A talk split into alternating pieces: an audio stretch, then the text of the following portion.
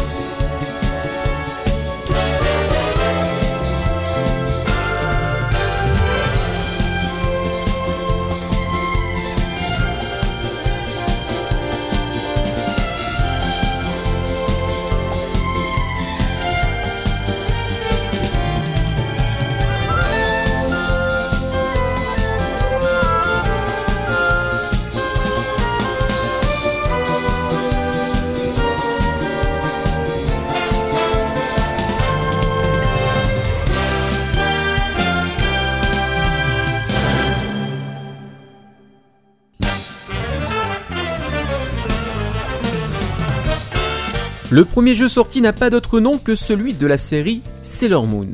Ce jeu est un simple beat'em all, c'est-à-dire qu'on se frappe en avance, développé et édité par le studio Angel au Japon, et édité par Bandai en Europe, mais uniquement sur Super Nintendo en 1993 et en 1994 sur Mega Drive. C'est le seul jeu vidéo fondé sur la franchise Sailor Moon qui soit sorti en Occident. Pour les fans du genre, la version Mega Drive comporte des graphismes et des niveaux améliorés, bien que la console de Sega ait moins de couleurs que la Super Nintendo.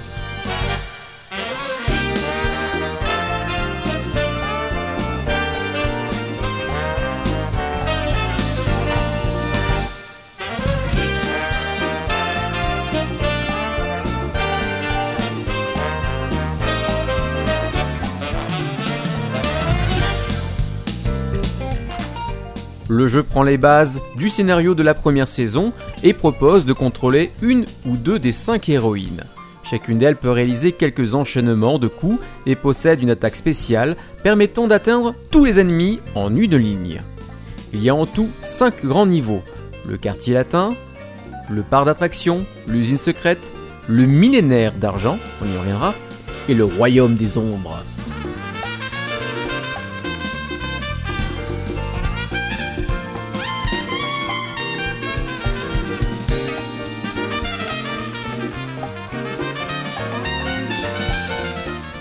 La version française a eu comme très souvent à l'époque une traduction comportant des erreurs. Je vous l'ai dit plus haut d'ailleurs. Les plus grosses erreurs sont celles des attaques des Sailor Senshi. Sailor Vénus est renommée Sailor Mathilde. Waouh Notamment guérison lune escalade, traduction mot à mot de l'attaque Moon Healing Escalation en version japonaise et qui a été traduite tout au long de l'animé en version française par cicatrisation lunaire. Je fais bien, n'est-ce pas?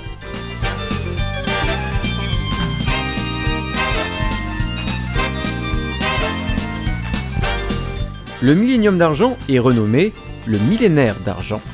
La reine Serenity dit à la fin du jeu, dans le dialogue, Le royaume noir est mort, au lieu de Le royaume des ténèbres est détruit. Le nom de Mamoru, l'homme masqué, est Tommy quand vous avez fini le jeu avec Sailor Moon, alors que dans la version française de l'animé, son nom est Bourdu. L'un ou l'autre de toute façon. Euh, Il est temps d'écouter la musique de ce jeu. Vous allez voir, le réarrangement reste de haute facture et très très agréable à l'écoute.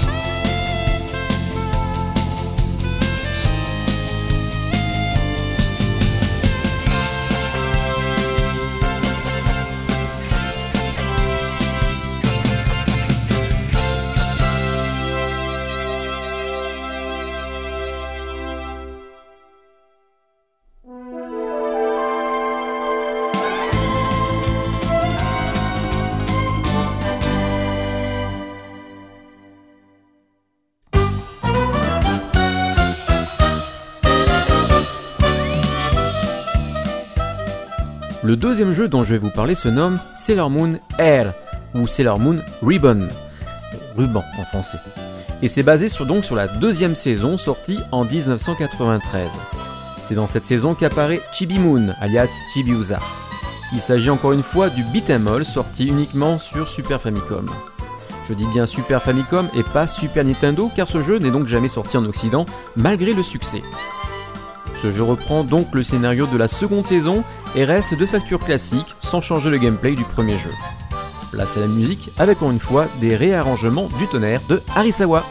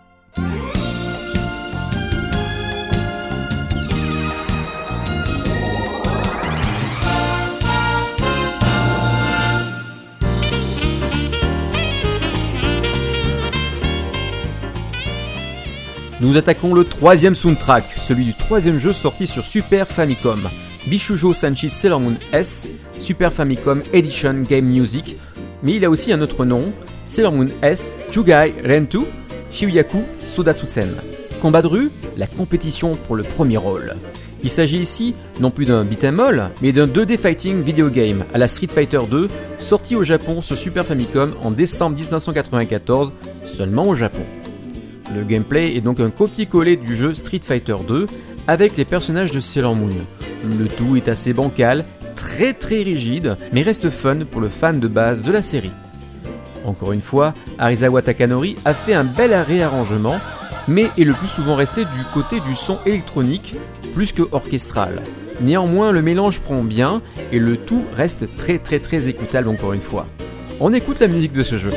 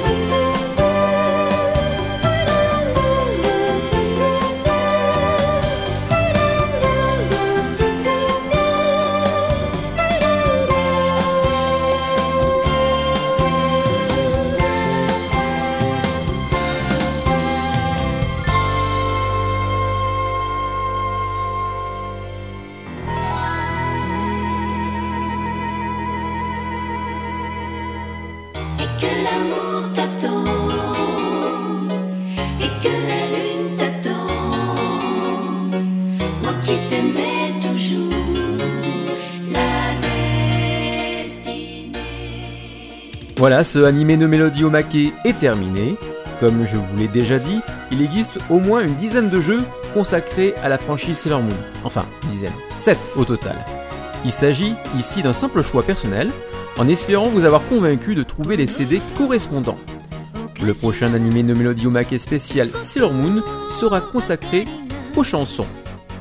A très bientôt, et surtout, n'oubliez pas que la musique des animés, et même ceux des jeux, ce n'est pas que pour les japonais.